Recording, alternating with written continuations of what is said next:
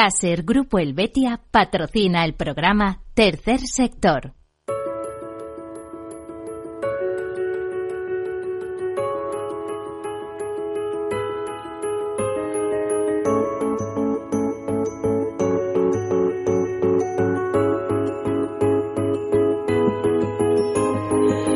Tercer Sector, un espacio para la economía social. Un programa dirigido por Miguel Benito.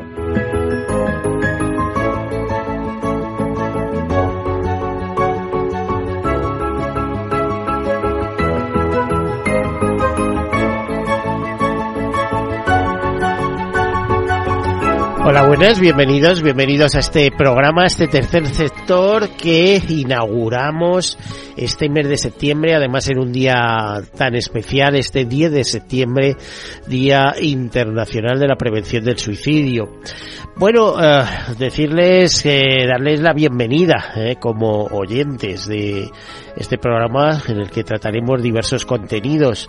Eh, decirles que iniciamos temporada, como ocurre siempre en los medios audiovisuales, en radio, en televisión, siempre con las mismas pautas más o menos marcadas, unas pautas de, de este tercer sector. Ya saben lo que quiere decir tercer sector, un sector que no es público, que es privado, que genera beneficios, pero que esos beneficios se reinvierten eh, en el fin fundacional para que fueron constituidas esas empresas. También pueden ir a reservas. Y ese fin eh, para que fueron constituidos normalmente coincide con cosas de gran interés. Por ejemplo, son empresas dedicadas a la acción social, a la cooperación internacional, a la defensa del medio ambiente, a la investigación, a tantos y tantos temas que son de interés. Eso es tercer sector.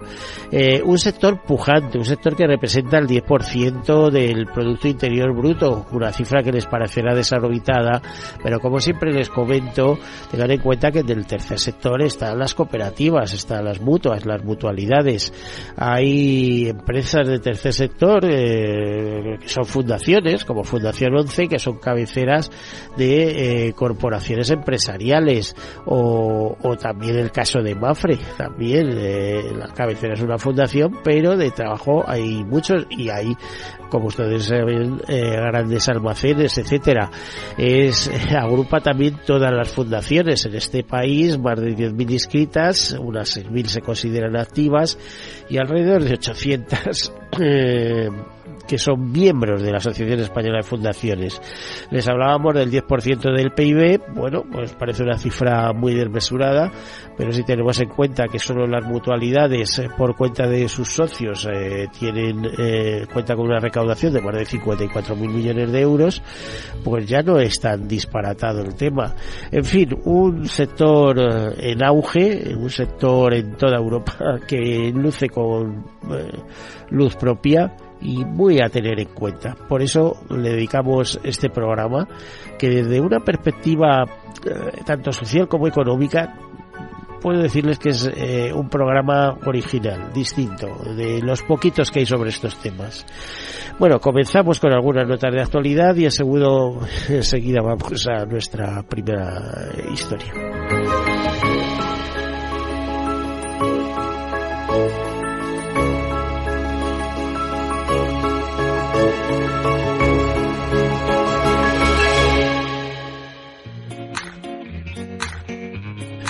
Pues resulta que el verano que todavía no ha terminado de este 2023 está siendo uno de los más trágicos en cuanto a violencia machista uh, se refiere. De hecho, Europa Press lo destacaba eh, hace unos días. Dice que es el eh, más trágico en los últimos 20 años. Eh, se contabilizan 16 eh, mujeres asesinadas y confirma que el factor estacional eh, el riesgo de sufrir violencia de género. El 4 de septiembre pasado, el Comité de Crisis para analizar los casos de agosto se reunió y recordó que en periodos vacacionales aumenta el riesgo. En concreto, en julio y agosto se produjeron ocho casos cada mes. Se pide desarrollar eh, campañas y protocolos eh, proactivos para poder empezar a trabajar en todo lo que es la respuesta y la prevención e incluso la protección en, los lugares donde se encuentran las víctimas. No son solo en las comisarías de policía ni en los juzgados, porque ahí las denuncias representan un 30% de toda la realidad dice que el 100% de las mujeres maltratadas antes o después están en los servicios sanitarios y en muchos servicios sociales. Bueno, eh, eh, como les decía, para alcanzar eh, los datos registrados el 31 de agosto pasado, hay que retroceder hasta 2018, cuando murieron 16 mujeres por violencia de género en los meses de julio y agosto. Y también en 2003 se registraron 16 fallecidas en julio y agosto, mientras que en 2006 eh, fue el año con más víctimas eh, mortales registradas de los últimos años, con 17. Y un total de 21.780 inmigrantes llegaron a España en situación irregular en lo que va de año 2023, lo que supone un 14,6% más, es decir, 2.773 personas más que en el mismo periodo de 2022, cuando fueron 19.007 según datos del interior, del Ministerio del Interior. Eh, los inmigrantes llegados eh, a España en situación irregular entre enero y agosto de, este año, eh, pues fueron 21.025 y lo hicieron por vía marítima, un 22% más que en los mismos meses del año anterior, cuando se contabilizaron 17.170. También se incrementó el número de pateras, que pasaron de 902 a 992. En total entraron por mar 9.409 que llegaron a Península y Baleares y 11.439 que llegaron por la vía de Canarias. Eh, el mayor descenso, por otro lado, en cuanto a Ceuta y Melilla, nos dicen que se, el número de inmigrantes que entraron en Ceuta y Melilla de manera irregular por vía terrestre se reduce a 755, lo que supone un descenso del 58%. El mayor descenso se produce en el caso de Melilla, donde 105 personas llegaron de manera irregular por tierra este año, mientras que en el anterior se contabilizaron 1.135. A Ceuta llegaron 650, menos que los mismos meses de 2022. Y sobre el proceso de envejecimiento poblacional, se supone que es uno de los mayores retos estructurales que afronta la economía española. Entre sus múltiples efectos, el Banco de España identifica el impacto contractivo sobre la oferta de trabajo que previsiblemente tendrá importantes repercusiones tanto sobre el funcionamiento del mercado de trabajo como sobre el crecimiento potencial o la sostenibilidad de las finanzas públicas las proyecciones del INE reflejan una intensificación del proceso de envejecimiento demográfico en España. En concreto, la población mayor de 15 años aumenta un 3,4 eh, en 3,4 millones hasta 2030, mientras que solo el colectivo de población de 65 años o más lo haría en casi 2 millones de personas. En consecuencia, se proyecta un incremento continuado de la tasa de dependencia hasta situarse en 2030 en el 35,1%, casi 5 puntos más que en 2022. Eh, un aspecto relevante de estas proyecciones es que el avance de la población total y en particular del colectivo en edad de trabajar vendría explicado por los individuos nacidos en el extranjero cuyo aumento compensaría con creces el estancamiento de la población en edad laboral nacida en España, mientras que la población total incluso se reduciría de forma significativa. Eh, con, como les digo, pues eh, está claro que la reposición, la tasa de reposición en España, incluso el incremento de la población, será vía uh, migración visto lo visto. Y esta semana pasada la Sociedad San Vicente Paul inauguró su nueva sede nacional en Madrid para ampliar sus proyectos sociales y aportar eh, aportar nuevas ideas y nuevas iniciativas en la transformación eh, digital. El acto contó con la consejera de Familia, Juventud y Asuntos Sociales de la Comunidad de Madrid, Ana Dávila Ponce de León, y del delegado del área de Gobierno de Políticas Sociales, Familia e Igualdad del Ayuntamiento de Madrid, José Fernández Sánchez. Las nuevas instalaciones eh, permitirán que están, están ubicadas en el distrito de Ciudad Leal, Madrid. Las nuevas instalaciones permitirán ampliar los proyectos sociales que lleva a cabo eh, la Sociedad San Vicente Paul en la ciudad de Madrid y darán soporte a la actividad humanitaria que realiza en el resto de España. El edificio incorpora mejor equipamiento tecnológico, medidas de eficiencia energética, una sala polivalente para impartir formación y espacios más amplios y acondicionados para promover una atención más cercana y personalizada. Entre otras iniciativas, la Sociedad San Vicente Paul fortalecerá su actividad en dos áreas importantes el acompañamiento a pacientes en hospitales y el acompañamiento a personas mayores para mitigar la soledad. Como dato en Madrid, desde enero a julio de 2023, en solo seis meses, en el Hospital Universitario La Paz, los voluntarios de la Sociedad San Vicente Paul acompañaron a más de 2.000 personas en planta y a más de 53.000 pacientes externos. Eh, Sociedad de San Vicente Paul está presente en 155 países y ayuda diariamente a más de 30 millones de personas. Cuenta con 800.000 socios y eh, más de 1,5 y medio de un millón y medio de voluntarios y colaboradores. Es miembro asociado de la UNESCO y consultor especial del Consejo Económico y Social de las Naciones Unidas. Y la Fundación Amancio Ortega convoca 400 becas para estudiar primero de bachillerato en Canadá y Estados Unidos, eh, dirigidas a estudiantes de cuarto de ESO de centros educativos españoles que deseen estudiar ese primero de bachillerato en estos dos países, Estados Unidos o Canadá. El anuncio que publica el boletín oficial del Estado precisa que el plazo de inscripción es del 4 al 27 de septiembre de 2023, que del total de becas 70 serán asignadas a estudiantes de centros educativos de Galicia y 330 a estudiantes de otras comunidades autónomas y de ciudades autónomas. Desde que el programa de becas de la Fundación Amancio Ortega comenzó su andadura en 2010, más de 4.000 estudiantes españoles han estudiado eh, primero de bachillerato en Canadá o Estados Unidos. Los becarios conviven con una familia anfitriona y acuden a centros educativos locales. Cruz Roja trabaja en un software de reconocimiento facial que ayude a localizar migrantes desaparecidos. Lo hace en colaboración con la Fundación Texos y podrá comparar tanto imágenes actuales como antiguas o de familiares. El servicio de restablecimiento del contacto familiar ha identificado a 203 personas desaparecidas en lo que va de año y todo esto lo comunicaba el pasado 30 de agosto que recordemos que fue el Día Internacional de las desapariciones forzosas.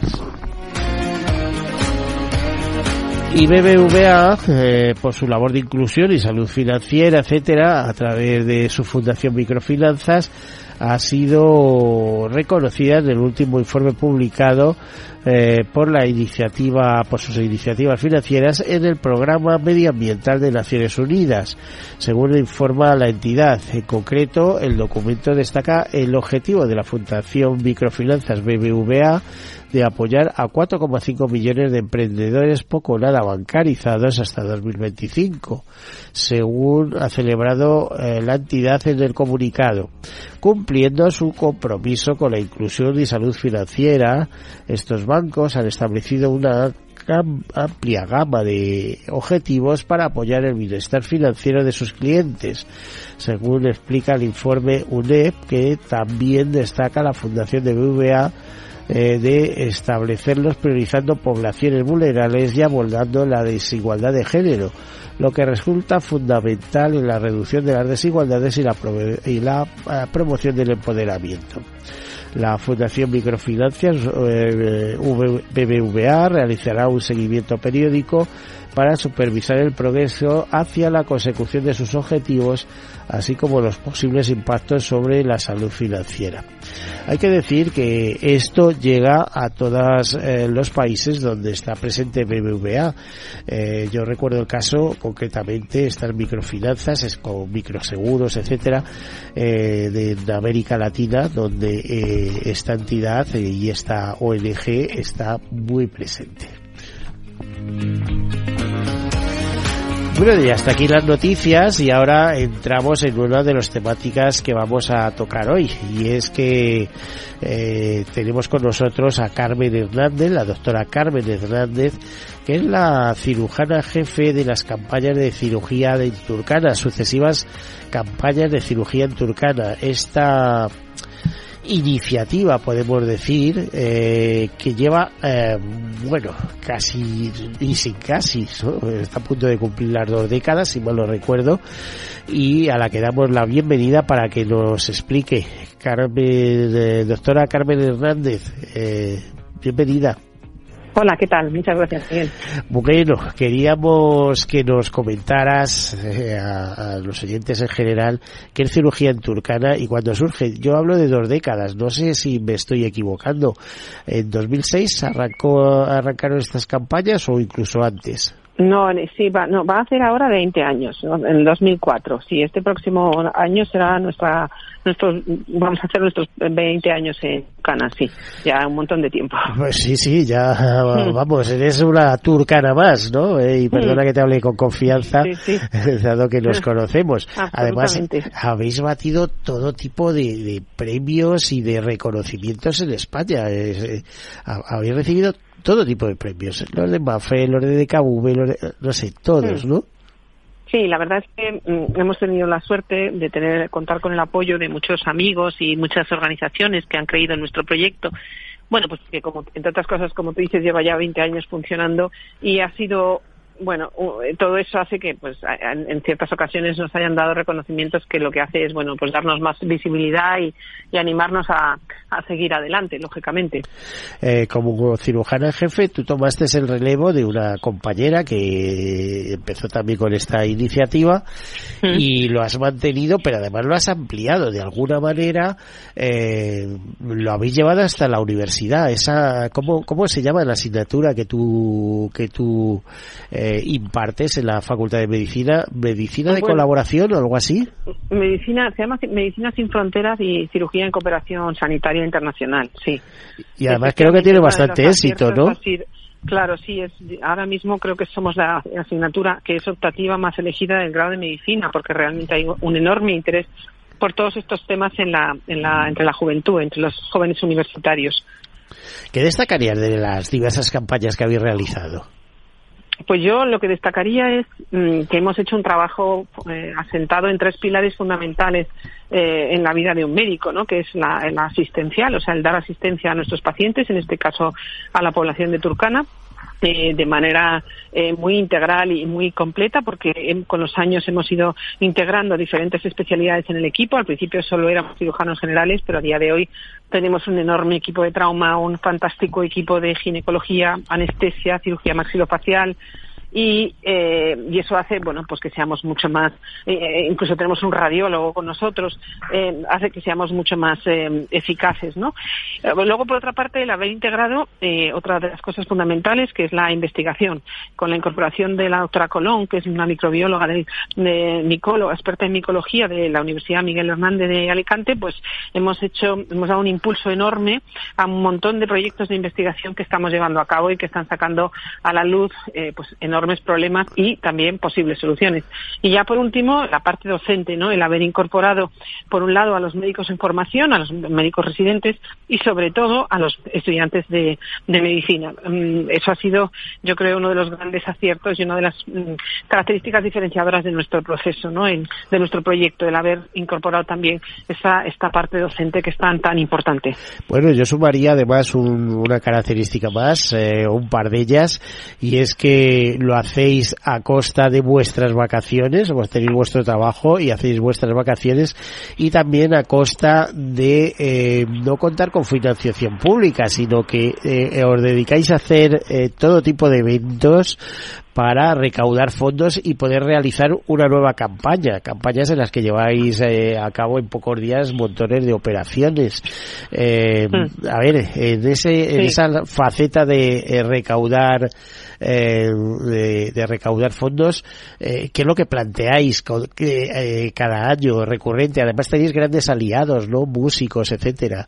efectivamente. Y creo que tenéis planteado una próximamente. Háblanos un poquito de todo esto, de cómo financias, de cómo os financias. Bueno, pues un proyecto como el nuestro, que es pequeño, como tantos que hay en España maravillosos, pues se tiene que financiar de, de, de, de distintas maneras. Sí que tenemos a veces financiación pública, por ejemplo, en la parte de investigación tenemos una gran ayuda en la Generalitat Valenciana que está financiando nuestros proyectos de investigación en alguna medida. También, también a través del Hospital Clínico, la Fundación nos ha, nos ha facilitado estas tareas. Pero el grueso de nuestra financiación es a través de iniciativas privadas. Y esto eh, pasa por, pues como dices tú, hacer eh, ciertos eventos.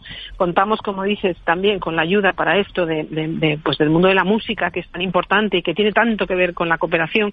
En este caso, pues el grupo de los secretos, por ejemplo, siempre ha sido un fiel aliado.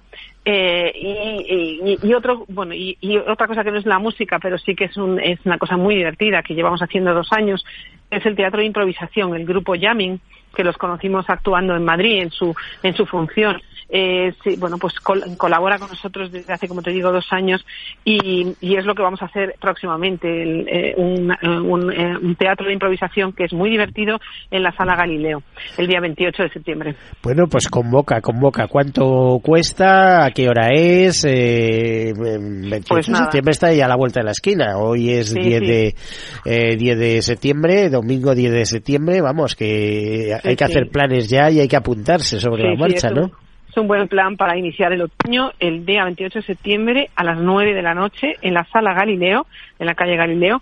Eh, la entrada son eh, 20 euros y también, por supuesto, el que no pueda acercarse, ojalá se pueda acercar mucha gente, pero el que no puede hacer una fila cero eh, a través de nuestro Bizum en la página de cirugía en Turcana. Eh, te iba a decir, ¿están aseguradas las risas? Sí, sí, absolutamente. Es un, son geniales, es muy divertido y creo que nadie, bueno, ya la, otra vez que inauguramos post pandemia eh, con ellos eh, un, una, un, un, teatro, bueno, la gente se lo pasó fenomenal y, y la risa, que es lo que más nos hace falta hoy en día, está garantizada, sí. Por cierto, hablando de risas y sonrisas, eh, algo que llama la atención eh, aquí, en, bueno, España es un país avanzado, en los países avanzados es como gente que no tiene nada de nada ¿eh? y que vive en una puñetera choza y que su alimento es mínimo, etcétera, etcétera, tiene capacidad de sonreír constantemente, mientras que aquí eh, no vemos nada más que problemas. Bueno, es que yo creo que nosotros somos demasiado europeos y asimilamos la risa a, la riqueza o, a, o a, los bienes materiales. Yo creo que detrás de una risa eh, de alguien que no tiene nada aprendes que hay muchas cosas que no se pueden comprar con dinero, que no se pueden comprar con cosas materiales y por eso la familia, el, el vivir en un entorno eh, tan especial y, y, el apoyarse unos a otros, pues genera, pues eso, esas caras de felicidad, evidentemente de necesidad, pero eh, hay muchas cosas de las que nosotros deberíamos aprender y, saber por qué son muchas veces yo creo que hasta más felices que nosotros. Bueno, cada año realicéis vuestras campañas, normalmente en febrero, marzo, eh, aunque aquí es invierno, creo que hace un calor importante y hmm. aún así sois capaces de operar a muchísima gente, os están esperando, como aquel que dice, ¿no? Sí, sí, sí, todo el año estamos en contacto con ellos, vamos hablando de casos a lo largo del año y ahora ya estamos preparando la siguiente campaña que va a ser a finales de enero, la primera semana de enero, la última de, eh, la, última de enero, primera de febrero y por supuesto iremos ahí a pasar calor. Bueno, estos días en Madrid cuando hacía tanto calor yo le decía a mi madre, mamá, este es el calor que hace en Turcana todos los días.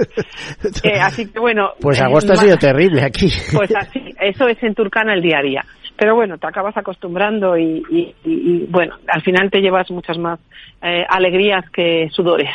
Bueno, pues eh, supongo que ha cambiado mucho la situación en los últimos 20 años, eh, de no tener nada a tener eh, ya infraestructura incluso allí, ¿no? Muchísimo, muchísimo. Ahora nos, ellos han avanzado un montón, ha habido un importante, hombre, ha habido aportaciones de, de su gobierno, o sea, están defendiendo su salud, están intentando invertir.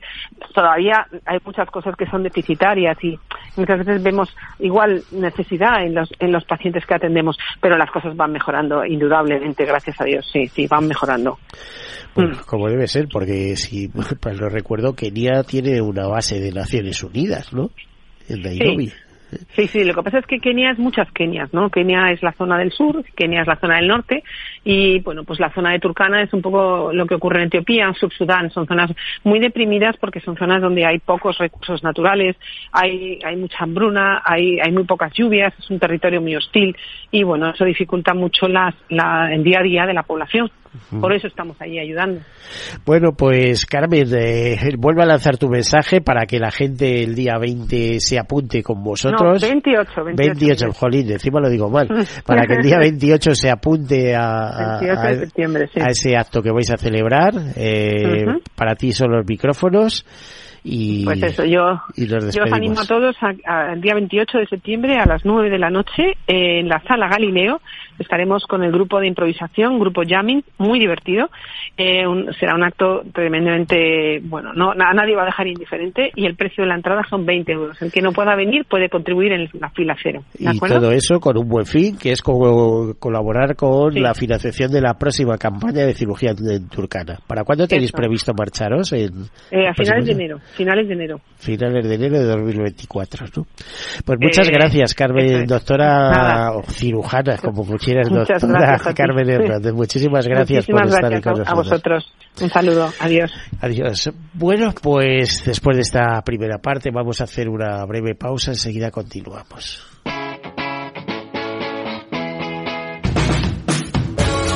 Capital Radio. Despierta la economía.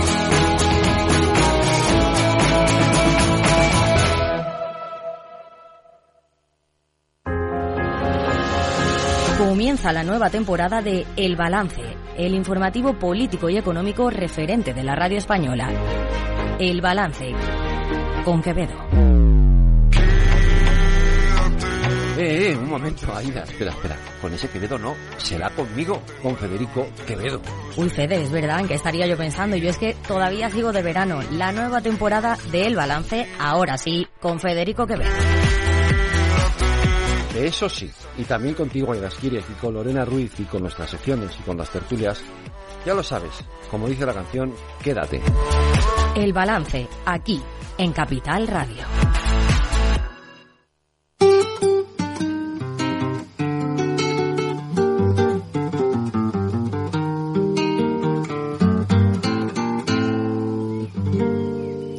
¿Qué tal su café? ¿Cómo estuvo su agua y panela? Qué buenas arepas las que prepara Doña Rubiela. ¿Qué tal el ajiaco con el frío de la mañana? Y el sabor de la papa que traje fresquita y de la sabana. Discúlpeme si interrumpo su desayuno. Para salir de las dudas es el momento más oportuno. Dígame usted si conoce la molienda. O el azúcar es solo una bolsa que le compran en la tienda cuénteme qué sabe de su tierra, cuénteme qué sabe de su abuela, cuénteme qué sabe del maíz, o acaso olvidado sus antepasados y su raíz. Dibújeme el árbol del cacao, mientras se toma ese chocolate con pan tostado. Dígame su merced, ¿qué sabe del asadón? Es el que le trae a usted las sopitas al cucharón. Y cuénteme qué sabe de su tierra. Cuénteme qué sabe de su abuela. Cuénteme qué sabe del maíz. ¿O acaso ha olvidado sus antepasados y su raíz?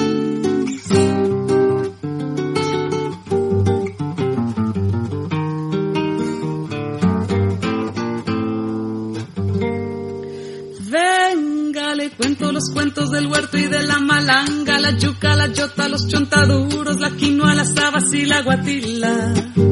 Le tengo el guandú, las arracachas y la calabaza. Le traigo guineos, también chacha frutos y unas papitas en la mochila. Ay, perdón, señor, por ser yo tan imprudente.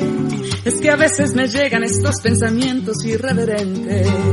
¿Para qué va usted querer saber sobre el arao?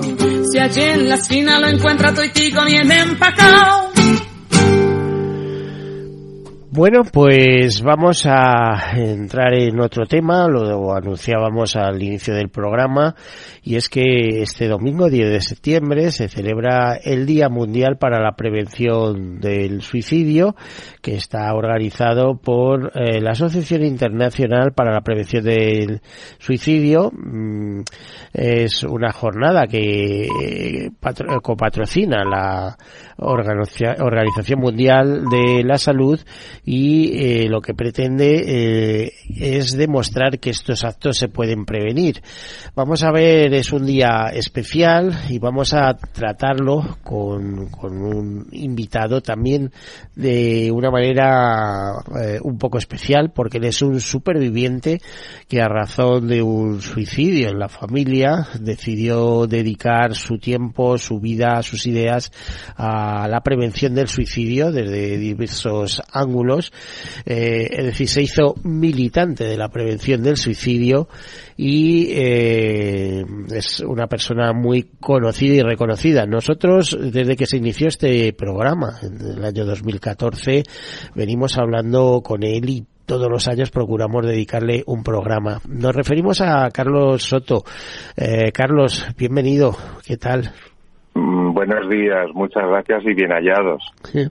Que hoy es un día un poco especial, día prevención del suicidio. ¿Es un día para recordar?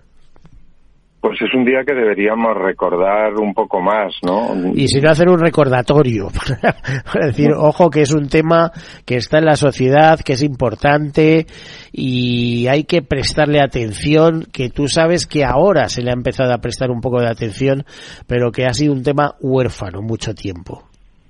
Sí, no se le presta todavía la atención que se debe. De hecho, han salido las últimas estadísticas, la cantidad ha subido, son más de 11 suicidios diarios en España. Y, y parece que hay otros temas que, que dan menos miedo pero este es el que tiene muchísimos, muchísimos más casos que, que, la violencia de género y sin embargo nadie se atreve de verdad a poner el cascabel al gato. A ver, yo te he hecho una, una presentación muy sui generis, eres un superviviente que efectivamente decidió dedicar su vida a que no, a, que en otras familias no sucediera lo que pasó en la tuya, eh, pero eh, exactamente dónde te ubicas.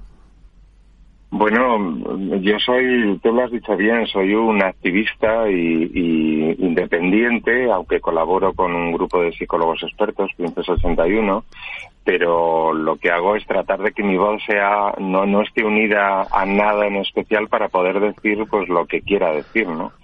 A veces no muy correctamente o muy políticamente correcto, ¿no?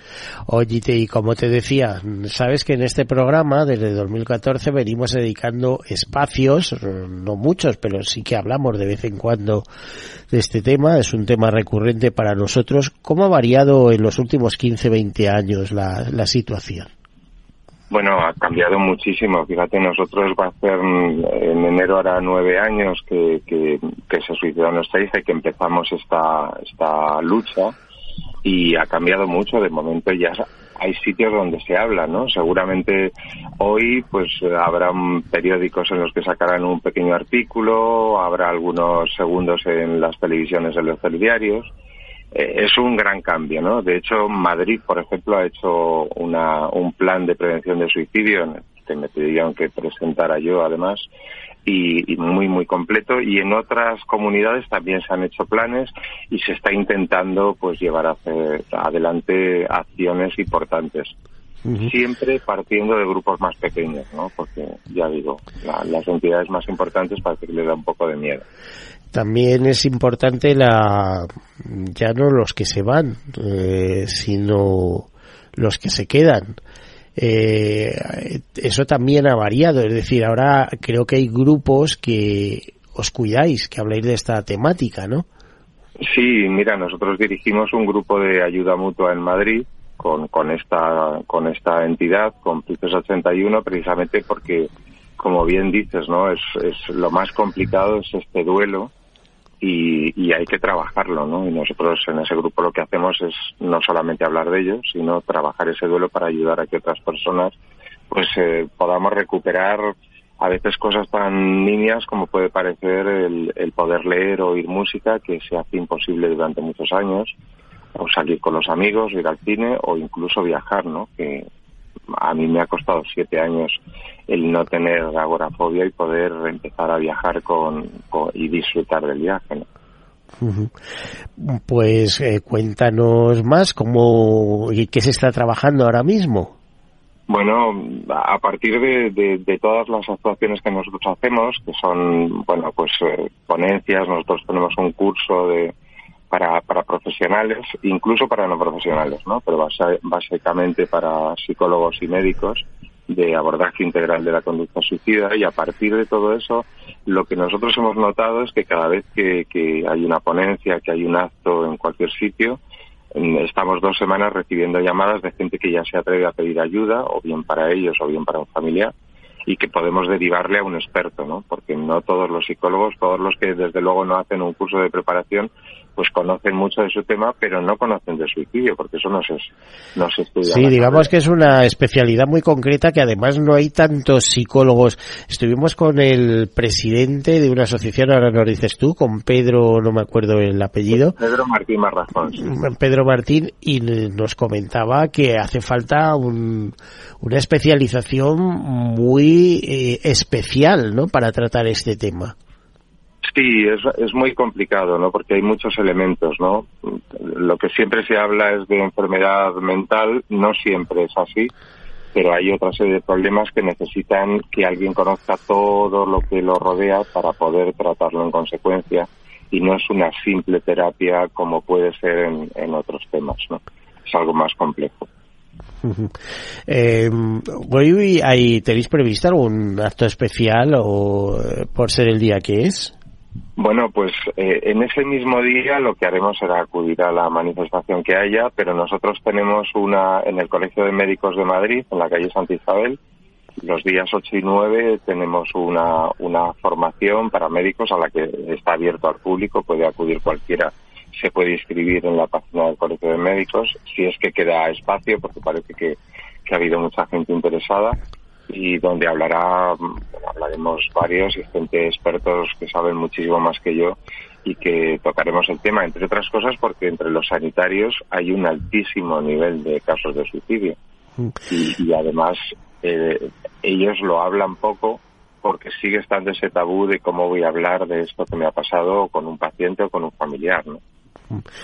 En, diversas en diversas entrevistas que hemos tenido con vosotros como expertos hablabais que colectivos muy vulnerables ante el suicidio son las personas mayores por la soledad, los adolescentes, los jóvenes, no sé si alguno más. ¿Esto se sigue cumpliendo? Sí, está en todos los estratos. Efectivamente, en los adolescentes está habiendo muchos casos y también muchos casos de automutilaciones, que suele ser desgraciadamente una puerta de entrada, o bien porque se les va la mano, o bien porque, porque no llegan a calmar ese sufrimiento. Y, y está habiendo muchos. Y evidentemente, y muy bien dicho, entre la gente mayor que olvidamos muchas veces, ¿no? Esa sensación de soledad. Sí, esa plaga de soledad, porque hay una verdadera plaga que dice, bueno, ¿yo qué hago aquí? Y, eh, claro, además en, la gente mayor, y tú lo sabes, existe ese decir, bueno, no quiero molestar y entonces no, no llamo a mis familiares o a mis amigos por no molestar y por no molestar pues esa soledad aumenta y se sienten pues eso con, con menos ganas de vivir en muchas ocasiones. ¿Y cómo podemos corregir todo eso? ¿Cómo podemos eh, ayudarnos y autoayudarnos entre todos como sociedad? Pues mira, una de las formas es lo que estás haciendo tú, ¿no? Y lo que llevas haciendo tanto tiempo con nosotros. Hablar del suicidio, perderle el miedo a la palabra, tratar de conocer qué es, qué elementos son los que los que pueden facilitarlo, qué cómo podemos hablar con una persona que sospechemos o que está muy triste o que puede tener una, una ideación Y lo primero es siempre validar el problema de alguien. Esto deberíamos saberlo para todo tipo de historias, ¿no?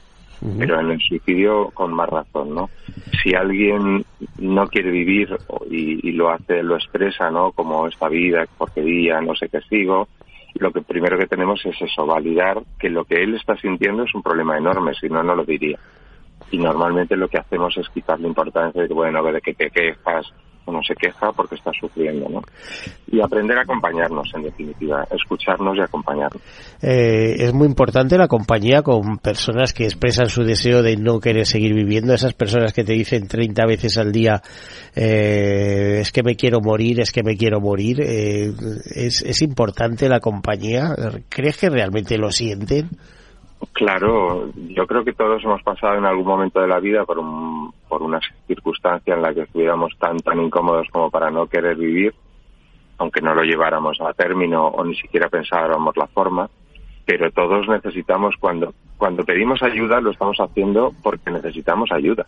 O sea, nadie se queja por, por fastidiar al otro, lo hace porque necesitamos, ¿no? Y si alguien, si llegamos en alguna ocasión a pedir ayuda de una manera muy suave es porque por dentro estamos muy mal, ¿no? Y a veces no nos escuchamos, no escuchamos esa necesidad. ¿Y qué pasa cuando no te dejas ayudar? Porque es que eh, se pueden hacer cosas, pero cuando tú colaboras a que esas cosas se hagan, sino cuando te encierras, cuando estás en el efecto túnel, que yo muchas veces me acuerdo que me habéis enseñado vosotros, que solo ves una cosa, ¿no? Con la cantidad de, de razones que hay para vivir, solo ves una, eh, que es eh, ese efecto túnel para no vivir, ¿no? Entonces, eh, ¿qué se puede hacer?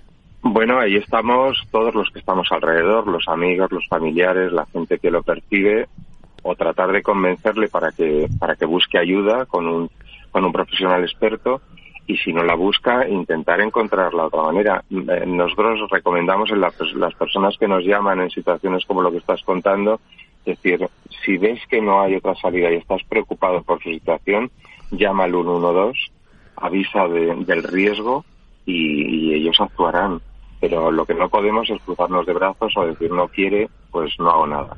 Porque está probablemente en muchos casos esté en juego su vida.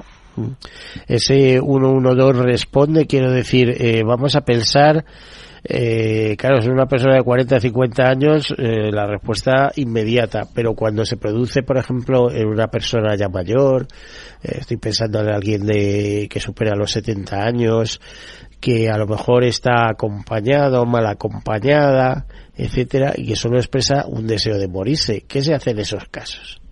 Eh, el 112 respondería y qué hace con ellos, qué hace con estas personas. Yo te puedo asegurar, en Madrid em, absolutamente seguro, porque yo colaboro en los cursos para el SUMA y nosotros hemos dado formación en muchísimas de las comunidades de España a, emergencias y, la gran mayoría están formándose y tomándose bien y atienden y, ya van sabiendo cada vez más.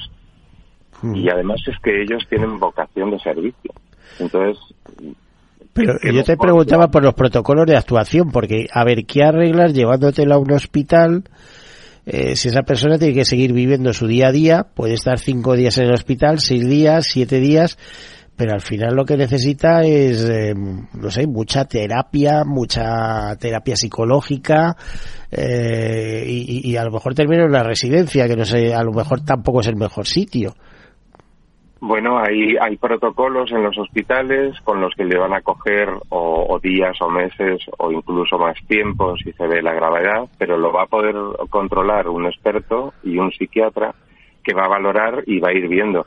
De entrada, el que puedan, el que pueda estar un tiempo eh, tomando esa medicación que considere oportuna el psiquiatra y vigilado en un sitio puede hacer que ya baje en intensidad. Y luego, por supuesto, debería también acudir a un psicólogo y en cuanto eh, tenemos a veces tenemos que utilizar esto no la medicación y, lo que tenemos a nuestro alcance. Estamos hablando de la gran mayoría de casos.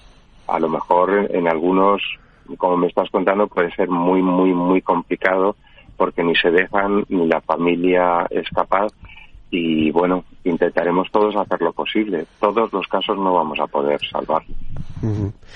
Mm, tampoco tiene por qué terminar en suicidio, ¿no? El, el, hecho de que exprese que no quiere vivir, que se quiere morir una persona, eh, significa, bueno, ¿qué es lo que significa exactamente? Voy a decir, yo, no soy un experto, tú sí, si has pulsado esta cuestión con muchos especialistas, con, con muchos profesionales, eh, estás pensando que hay un problema, que tienes que estar mal, etcétera, pero eso cómo se resuelve, cómo se cambia esa, ese mapa psicológico, digamos, esa, esa cabeza. A ver, hay muchos casos, ¿no? Hay, la casuística es muy, muy grande, ¿no? En muchos de los casos, aunque parezca mentira, el hecho de tener gente cerca que de repente se preocupa por ti y que te acompaña salva muchas de las situaciones. En otras es preciso, como he dicho antes, un profesional experto, pero siempre el que alguien esté ocupándose nosotros hablamos con mucha gente a diario que simplemente mantenemos una conversación por Facebook y que tienen a lo mejor esa ideación, pero se encuentran acompañados y esa compañía, que es el trabajo que ha hecho, por ejemplo, el teléfono de la esperanza durante muchos años, esa compañía en muchos momentos puede salvar esa situación. Mm. Eh, el momento en el que una persona piensa en quitarse la vida no son, no son horas en muchos casos, ¿no? Si conseguimos salvar 15 o 20 minutos de recogerle y posponer esa idea, y que se y que piense bueno no lo hagas hoy vamos a aplazarlo a mañana y mañana vamos a tratar de aplazarlo al día siguiente la verdad es que no hay un día llamado mañana. Así que si se consiguió aplazar a mañana no llega ese día. Claro esa es la idea esa es la idea mejor. Y luego bueno como los profesionales entran es las primeras preguntas son eh, si ha pensado el cómo dónde eh, por qué para intentar saber muchos datos y poder trabajar sobre ello para retenerle, ¿no? Porque lo que no hay que olvidar es que la persona que piensa en suicidarse no quiere morir, lo que quiere es dejar de sufrir. Entonces lo que vamos a tratar es de aliviar ese sufrimiento para que ese deseo de morir desaparezca. Eh, buen enfoque. No quiere morir, quiere dejar de sufrir. Y el sufrimiento suele ser siempre psicológico por alguna causa, porque hace un mundo de algo que, que puede ser para otras personas normales. O incluso físico hemos hablado de la gente mayor y, bueno, pues si tiene dolores, una medicación, pues puede, eso puede llevarte a, pensar, no quiero sufrir más. insisto, eso algunas veces se palía ese dolor con la compañía, o por lo menos una parte de ese dolor. Pues es, una gran aportación. Eres un gran conocedor de todo esto, Carlos, ¿no? Eh, realmente. Por, desgracia, por desgracia, sí. Eh, imagino que cada vez hay más jornadas, bueno, ya lo estás diciendo, ¿no? Protocolos de actuación de, de servicios de emergencia, etcétera. ¿Qué es lo que nos falta? Para, o sea, aparte de darle visibilidad, eh, más implicación de las administraciones públicas, eh, definir, identificar el problema como sociedad eh, y, y, después de un análisis empezar a poner remedios. Por supuesto, falta eh, bastante voluntad a nivel de, de la administración y falta como siempre dinero, ¿no? Tú lo has dicho antes, nosotros tenemos una asociación sin ánimo de lucro, que es Princesa 81 Social, que lo que pretende es dar asistencia gratuita o a muy bajo coste, pero dependemos de, que haya instituciones que hagan donaciones y que, y que alimenten eso, porque si no es imposible, ¿no? Y, y, casi todo el trabajo se está haciendo desde organismos más pequeños, ¿no? Y empujar a que haya por fin un plan de prevención nacional y que controle todos esos planes y que sea efectivo, porque estamos hablando de salvar vidas, o más de 11 diarias. Yo creo que es una razón es, un montón. Es que tú fíjate a otros eh, problemas sociales, no voy a mencionarlos, la cantidad de millones de euros que se destinan y aquí que hay un verdadero problema, hay más suicidios que fallecidos por accidente de tráficos o por cualquier otra causa, sin embargo, mm, pues no sé si existe financiación, por así decirlo, o sea, es decir, hay una partida presupuestaria específica para evitar esto. Mm, si la hay es mínima y yo conozco muchos casos y si alguien se toma el trabajo de ver lo que tú acabas de decir, qué cantidad de dinero se destina en cada comunidad para la prevención del suicidio, eh, bueno, se llevarían las manos a la cabeza porque estamos, como tú bien dices, ¿no? dando millones y millones de euros a una cuestión que deja por lo menos un 50% menos de muertes y estoy yendo y estoy cagando muy alto. Y, sin embargo se, se habla en todos los medios, se da mucha publicidad, pero insisto, 11 diarios de los que casi nadie se acuerda y que dejan miles de personas, de, de familiares, con la vida destrozada. En esa prevención de suicidio habría que hablar eh, tendrían que ir los profesionales a hablar a los adolescentes de eh, etcétera, etcétera. Habría que dar formación sobre lo que hay que hacer y a lo que no se debe entrar sobre esto o, es una cuestión que mejor no hablarla. ¿Eh? no, nosotros lo, nosotros lo hacemos. Nosotros donde nos permiten, donde nos contratan el servicio, damos formación. Lo hemos dado en colegios no voy a citarles, pero colegios muy, muy importantes y muy grandes de, de, todo el país. Y curiosamente nos llama mucho la atención que los colegios que más nos han llamado son colegios religiosos. Y sin embargo han tomado la sartén por el mango, se han puesto en marcha y han dado formación, nos han pedido formación para los chicos, para los profesores y para los padres. Y eso es lo que hay que hacer. Claro, es que además, eh, a ver, una persona formada en torno a esto, informada, formada informada, se convierte eh, en un militante antisuicidio, podemos decir. Primero porque tiene capacidad para denunciar a una persona que lo está pasando mal y que está pensando en esto, o eh, en un familiar, o en, sus propias, eh, las personas mayores de su entorno. En fin, es, es, aportar un un, valor, ¿no? A, un valor formativo a, esa persona, ¿no? Y lo hemos comprobado, ¿eh? En los colegios donde, donde hemos hecho esas formaciones a chicos de primero y de segundo de, bachillerato, ellos han sido luego los agentes que dentro del colegio han hablado, han estado pendientes de otros compañeros, han avisado cuando han detectado algo y por una razón muy, que debería ser muy lógica, ¿no? ¿Qué vamos a esperar? ¿A formarles cuando tengan 50 años? No, tendrán que saberlo ahora porque son los principales agentes de cambio para que esta situación no se dé, ¿no? Y porque hay muchos en la adolescencia. Pues por lo que estábamos viendo, más especialistas y más financiación para intentar eh, el problema no va a desaparecer, pero reducir en la medida que se pueda, que puede ser una medida muy amplia, reducir eh, esa cifra alarmante de personas que deciden quitarse la vida, ¿no? Exactamente. Y yo aprovecho y abuso de la confianza para decir todas las empresas con las que vosotros trabajéis que quieran colaborar con nosotros en 81 Social, estamos abiertos, nos reunimos, les contamos lo que hacemos y empezamos a trabajar. Entre otras cosas porque yo lo he dicho muchas veces, la mejor publicidad que se puede dar, yo llevo muchos años detrás de, de alguien, por ejemplo, el Real Madrid, el Athletic, que, que harían una campaña que llegaría a muchísima gente y muchos jóvenes y, sería la mejor publicidad para ellos, porque estarían haciendo, estarían luchando por la vida. Y creo que, eso les aportaría más beneficio a los que colaboren que, que, con otras cuestiones. Eso está claro, eh, pero eh, tienen que verlo y estoy convencido de que llegará, Carlos, eh, más contando con, con personas como tú, con, con profesionales, con, con supervivientes que, que estéis dispuestos a hacer lo que sea para que este, este tema primero eh, lo identifique bien la sociedad, y se le dé visibilidad y, se reduzca hasta, hasta el extremo, ¿no? Hasta, decir, eh, hasta el número cero, que es imposible, pero bueno, ese sería el objetivo. Cero. Cero suicidios. Además es sencillo, ¿eh?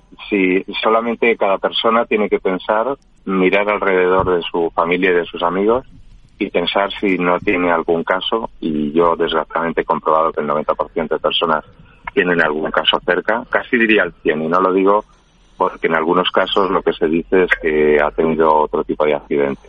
Pero que cada uno mire a su alrededor y piense si tiene un caso cerca y si podría hacer algo para que no volviera a pasar. Pues la verdad es que sí. Eh, creo que es un buen consejo. Lo que pasa, te iba a decir, creo que falta formación, ¿eh? Todos tenemos, o sea, podemos tener mucha empatía ah, hacia la persona que tienes al lado, pero hay ciertos recursos que una de dos o, o te los ofrecen o es muy difícil adquirir por cuenta propia, ¿no? Bueno, ya te he dicho, nosotros empezamos ahora dentro de poco este curso de abordaje integral de la conducta suicida. Son 77 horas de curso con, con yo creo que los mejores y los mayores expertos que hay ahora mismo y, que lo pueden encontrar ahí en la página de, de 171 Social, la, la formación y que tenemos es la es el catorceavo curso que damos o sea que hay mucha gente que ya ha formado parte que se ha formado y que está trabajando por este tema cuál es el perfil de las personas que acuden a, esos cursos muchos sobre todo psicólogos psicólogos muchísimos estudiantes que, que nos sorprende lo motivadísimos que están con con este tema médicos y también hay particulares, ¿no? Gente que, que lo ha vivido cerca y que de repente quiere empezar a hacer algo para que no pase, no le pase a nadie más. Pues muy interesantes todas estas eh, esta conversación que hemos tenido, estas disquisiciones y volveremos sobre este tema. Ya sabéis que en este programa tenéis unos aliados y un altavoz siempre que queráis desde nuestra modestia. Eh, os ofrecemos los micrófonos cuando tengáis eh, algo que decir. Además hoy era un día especial, ese día de internacional de prevención del suicidio, así que venía muy al caso. Muchísimas gracias eh, Carlos. Muchísimas gracias a ti, Miguel. Muchas gracias a vosotros por tomar bastante interés por este tema. Carlos Soto. Bueno, pues ahí lo dejamos, nos despedimos, les deseamos una feliz semana y piensen como aliciente para no tener que suicidarse que lo mejor siempre está por llegar, ¿eh? que luego vuelve a salir el sol. Nos lo dicen estas campanas para la salud. Adiós.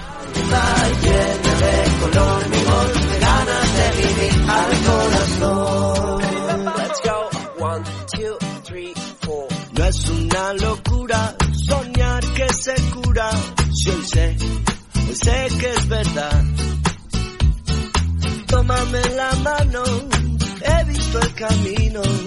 No estás solo y nunca lo estarás. Somos muchos, cada vez somos más. Juntos venceremos y te tocará cantar. Hoy suena la campana,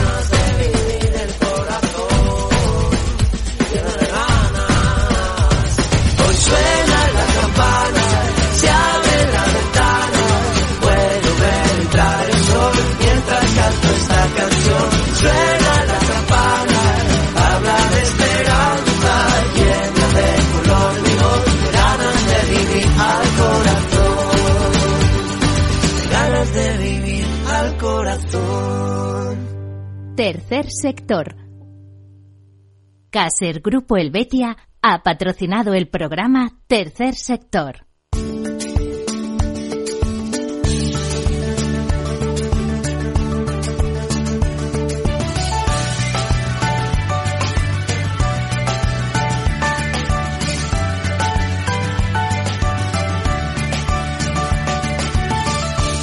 ...1785 motivos por los que hasta un noruego querría ser español. Motivo globalizado ¿A que no sabes cuál fue la primera divisa internacional aceptada por todos los estados para el comercio mundial? Ni idea. ¿Monedas de oro? Pues fue de plata. El real de a español fue la primera divisa internacional aceptada por todos los estados para el comercio mundial. Una moneda, también llamada dólar español, que tenía un valor de 8 reales y que fue acuñada desde 1497. ¿El dólar español? ¿Y se utilizó mucho tiempo? Cerca de 400 años, hasta el siglo XIX, y se aceptaba en todo el mundo, desde Europa y América hasta en lugares tan lejanos como China o Australia. Entonces, ¿el dólar de Estados Unidos procede de una moneda española? Así es. El dólar español fue la primera moneda de curso legal en los Estados Unidos y la base para el actual dólar americano que aún mantiene el símbolo español de las columnas de Hércules. Ni me lo imaginaba. Pero el real de A8 español también fue antecesor del dólar canadiense, de numerosas monedas hispanoamericanas, de Filipinas y hasta del yuan chino. Del libro 1785 motivos por los que hasta un noruego querría ser español.